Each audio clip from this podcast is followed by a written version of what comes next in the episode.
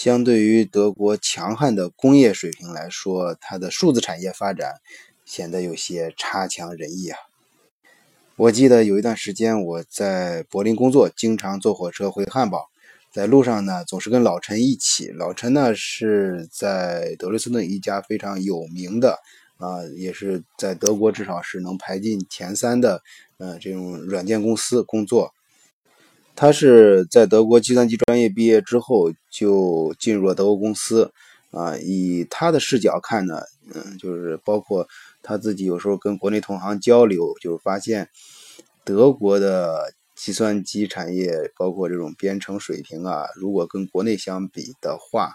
啊，显得非常的落后。用老陈的话来说，就是如果哪天德国如果门槛一旦放开，就是放弃呃不再对本国的计算机产业这种嗯保护，而对也不竖起门槛去把国外的公司挡在门外，那么德国境内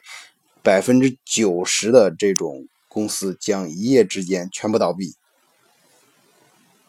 那我还有一个朋友啊，是在国内也是做软件开发的啊，但是他偏向于做大数据这一块儿啊。他们他是嗯也是很出色的一个朋友，他嗯自己本身在大公司过做了几年之后呢，嗯被投资人看中，跟小伙伴们一起创业。现在每年的他们的这个 startup 就初创的这个公司呢，呃营业额每年已经达到一两千万。作为一个初创公司刚开始，那是相当不错的一个成绩了。嗯，他却跟我说呢，有时候找我想帮他做一些德关于德国业务，就是帮他找一些德国的合作伙伴啊。他我说那中国，嗯，这方面不是更强吗？他说不是，其实表面上看好像中国的呃计算机编程啊人才可能更多，呃成本更低，效率更高，但实际上有些核心算法，特别是在工业领域啊，在大数据的一些核心领域，其实德国还是很厉害的。呃，这是我两个朋友对德国的。呃，数字产业的不同的一个看法啊，那我再举第三个例子，就是很多一些朋友呢到德国来找投资标的啊，最多呢就是他比如在中国做下游，下游市场呢由于市场中国市场巨大，做做赚的钱甚至比他的上游做的还好，反过来想收购收购比他技术更高端的德国企业啊，然后呃然后回去呢把。你把呃利用金钱的力量呢，可以弥补自己在研发方面的时间上的不足，可以迅速帮自己的呃这种水平呢提高。所以说，怀着这样一个目的，很多公很多一些中国的一些大老板过来投资，就是找一些先进的技术什么的。其实呢，如果是从我们抛开这种。呃，产业方面的因素不考虑，从从资本本身考虑它的价值呢？我觉得应该可以考虑一些投资，呃，一些就是成长性就是比较强，就是投资对资本本身的回报率比较高的一些产业，呃，一些呃标的，呃，如如果是这个问题如果是这么去考虑的话，啊，嗯，我觉得。其实，在德国，甚至在欧洲，电信产业，也就数字产业这一块是一个未来很重要的方向。那么，好，我今天说了这三点，下面我开始我的评论。这三件事儿好像看上去是风牛风牛马不相及的，或甚至是自相矛盾，或者是呃有点滑稽的。但实际上，你听我跟你讲啊，为什么？我说德国的数字产业反而是一个投资洼地，嗯，是值得大家去，嗯，如果从资本本身的考虑，不是考虑是产业的话，啊，是一个很，嗯，很值得投资的地方。首先呀，大家知道这个数字产业它的基础是什么呢？它的基础硬件实际上就是电信产业。根据这个 iData，嗯，这个数据调查公司它的最新数据显示。连续几年呢，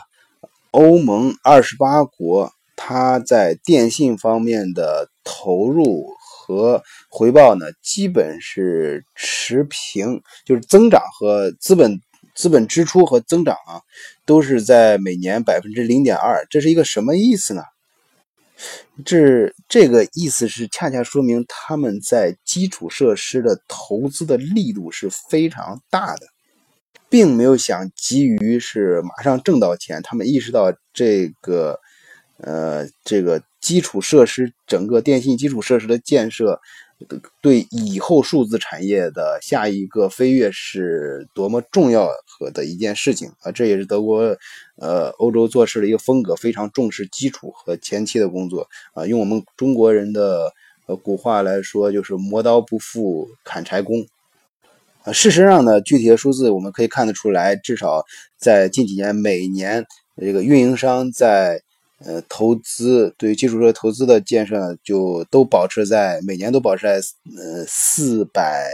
七十亿欧元左右的水平。呃，根据法国著名的呃那个咨询公司埃森哲，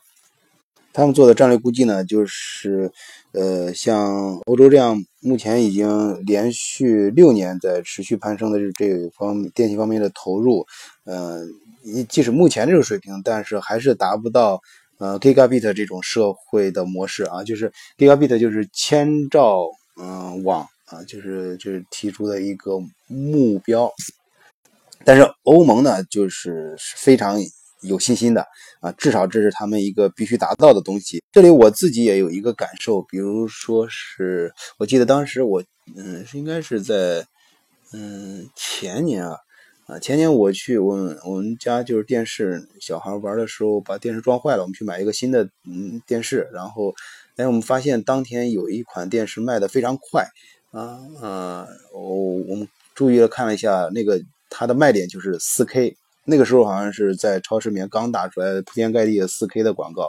然后我当时就想，我就说你买这么大的 4K 这个电视，是它可以放 4K 的高清，就是 4K 啊，就是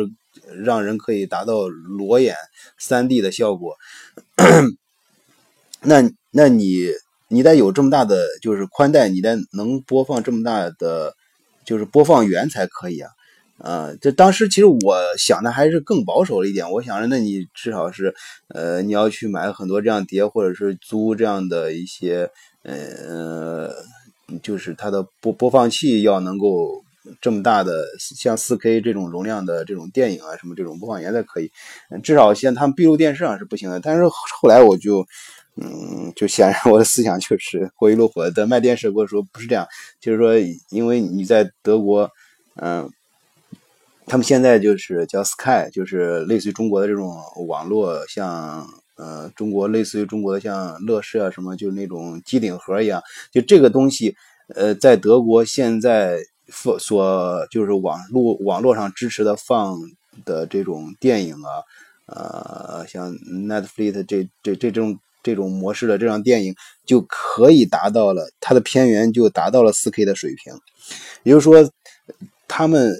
德国和欧洲这种对于电信基础设施的建设的投入，呃，至少他投入的决心和努力是可以看得见的，而且是雄心勃勃。而这是基于一种什么思想呢？就是他们认为这个，他们认为这个发展数字产业和电信，它是一个先挖沟渠再放水的这样一个逻辑。啊，这是我在前节目也有时候也偶尔提到过，这是跟中国的想法不一样。中国始终在观察美国和欧洲的区别，想着美国这种是先干，干了干了出了问题，我们再去管再去上管理的手段，再去上监控。啊，嗯，中国呢，就是我也不知道中国怎么想，反正是欧洲这边的思路其实是很清楚的。他们现在的数字产业的发展，其实并不是说啊，你表面上看好像是欧洲人很笨，但实际上你要知道。我们能够看到的都是社会上那些 startup，其实他们的水平跟真正的德国这种精英的这种，呃，大企业很牛逼的集团，呃，包括欧洲其他国家也有啊，就是说很很牛的这种大集团，他们内部的这种呃对软件的研发能力是不完全不是一个数量级的，而且也他们社会上这些闲散的小公司是完全不能代表欧洲的真实水平的。而他们之所以让你看到，就是你能看到的，他们数字产业好像是落后一样，是因为他们的监控、监管、监管是很严。他们的监管，呃，是呃做到，嗯，就是很多一些大企业，它就是你不能往市场上投放你的最新的产品，嗯，也就是说，实质上在数字产业发展这一块呃，欧洲的监管。是它产业发展的一个瓶颈。你要知道，它其实它不是说它本身的技术不行，其实它内部研发人员技术是很强的。他们，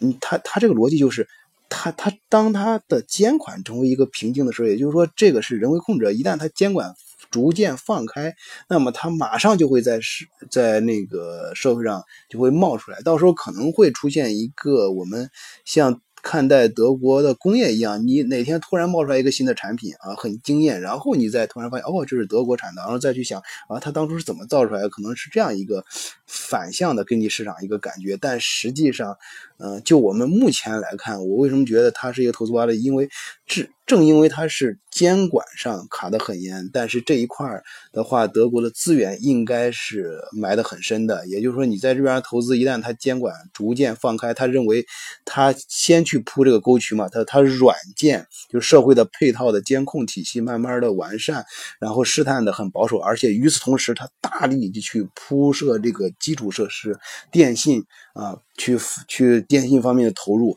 这个基础设施做好了，软件也慢慢跟套，它就敢放开，放开一旦放开，它的数字的产业的发展将将是这种，应该是这种井喷式的，然后跃升式的这种跳跃式的发发发展，这是我的一个判断。好，那么具体，那你要说，嗯，投数字产业好，那具体的应该关注哪一哪些地方呢？我觉得有两方面我们要去关注。第一个，那当然是 AI，这个在全世界都一样，就是跟 AI 接触最紧密的这些企业和，呃，具体的像电子，呃，数数字产业里面跟 AI 就是接缝越紧密的这些，不管是企业还是。呃，机构呃都是我们应该注意的，呃和关注的。另外还有一个什么呢？就是 IOT 啊，IOT 这个词儿是美国其实最早美国那边提出来的，它相当于德国提有呃公元四点零之后都给他那边提这个 IOT 啊，其实就是互联网啊，物联网啊。我记得物联网这个词儿呢，这词儿很大啊。其实我在五年前、四年前的时候就有人给我，嗯，我记得那时候。在展会上碰见一个中国的企业啊，那个小兄弟回国之后，然后我们在那时候还在用 QQ 聊聊，大家在聊聊 QQ 上聊的时候就说他他说他看好物联网，想以后发展物联网。你看这个词“物联网”这个词出的很早啊，嗯，当然现在像嗯公元四点零出来之后，IOT 又给它赋予了新的一些内容。所以这两年又很火，但但我觉得在数字产业，就结合我刚才谈到的第二个例子，德国它的。数字产业其实它它走的比较前的还是跟它工业有关，它工业是基础确实比较强，而工业四点零里面想用到大量的软件和数据库的各种复杂的处理和一些非常先进的算法，而这些东西其实是集中反映在物联网，就是说，呃，不像以前那样要通过一个人机去去去控制电脑什么，而是，嗯嗯，就是工业工业上。这种机器和机器之间直接交流啊，这个就被称为 IOT。也就是说，你要在呃德国注意那些软件公司跟工业结合比较紧的软件公司啊，能够嗯嗯能够很智能化。当然，也其实也不仅仅是说工业，它还包括我们比如说住宅，住宅的那个住宅这种房屋就是。德国的建筑大家知道很很很不错啊，建建筑发这个这一行做的很棒。中国很多一些有名的一些建筑都是德国人。德国的设计师做的，呃，德国在科技的建筑方面，科技住宅方面也是走的非常先进的，也走的非常靠靠前的。你这个房屋建设的时候，呃，我我指的这个不是说你电器啊，比如说你什么微波炉啊、电视啊这些物联到这些就是小米干的事儿，小米、三星他们其实都干。但是我说我说的是更大的这种更基础的，比如说这个建造房子的时候，房子本身的它的呃它的门窗啊，它的跟它停车库啊，还有一些灯啊什么，呃。墙里面这些暗线，它们之间这一套啊，就是更更硬的这种需要技术更硬、更偏硬的这种这种物物联，就是这种房子本身像一台大的电脑一样啊，这这这种做到这种水平，我觉得这个才是就是智能家居就是门槛更高的一个产业。现在你其实你像那个。小米做的跟三星做，他们这个其实门槛不是特别高，电器之间相互连一连。但是你房子把房子本身啊做的像一台电脑，一台自己呃像一个智能的一个机器人一样，整个一个房子嗯可以联想到，或者是我们放开想像哈移动的哈尔城堡一样，那做到这个水平，那那才是真正的智能家居。我个人认为啊，就是呃欧洲这种。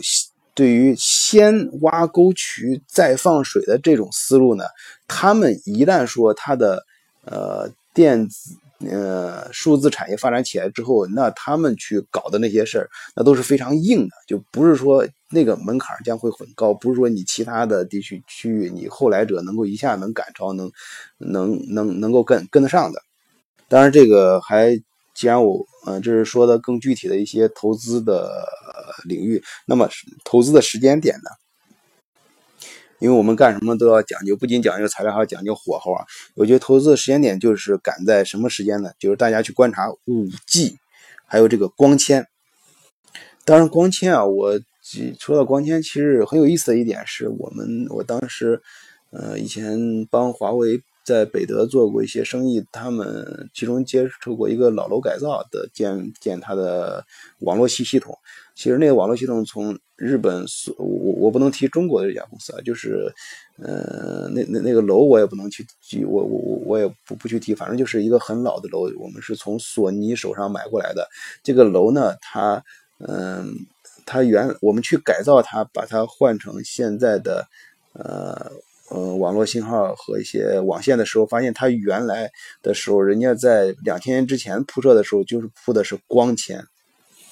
那个光纤啊，其实我们当时就是很矛盾，就是不想拆掉它，因为觉得将来未来可能某一天还会用光纤。但，嗯，怎么说？但是。当时日本人做那个楼的时候，做网络建铺设的时候，其实头脑是很先进的。他是从那个时候，整个大网络还没有光纤这种这种概念，他们就呃把这个整个大网络的信号，然后通过这个转换器变成光纤信号，然后输入他们楼里面直接铺光光光纤，使用光纤，然后再。呃，在对外跟对外连接的时候，再通过转接器，再信号再放出去，再放成呃大网上用的这种模拟信号或者其他信号。呃，也就是说，其实呃，欧洲它曾经是有机会，或者是很多人看到是可以直接进入光纤时代的，但实际上由于种种原因吧。或者是监控也好，或者是硬件，或者是整个投资的环境也好，呃，就是技技术的大环境发展也好，没有没有走上这条路啊。但是这个五 G 啊，这个是大家不用怀疑的，就是呃，电信的基础设施建设、基础网络发展一旦升级到五 G 时代的时候啊，那么整个欧洲无论是具体的几个欧盟中间最主要的几个国家，还是整个欧欧洲的机构，它肯定要放开它的政策的，它不可能再把再把监管作为它的它制约它数字产业发展的呃这个瓶颈。啊，也就是说，他们先把这个基础设施做好了啊，然后会逐渐的放开瓶颈。那么，基于他们已经建好的。呃最先进的这种网络设施和基础设施，他们的数字产业肯定会有飞跃式的发展。那么你在这之前投资这个产业，应该是一个不错的选择。尤其是现在大家不是很看好德国数字产业的时候，你可以拿到一个更好的价格。好了，今天就跟大家聊到这这里，谢谢继续收听和订阅《德国视角》，最看欧洲。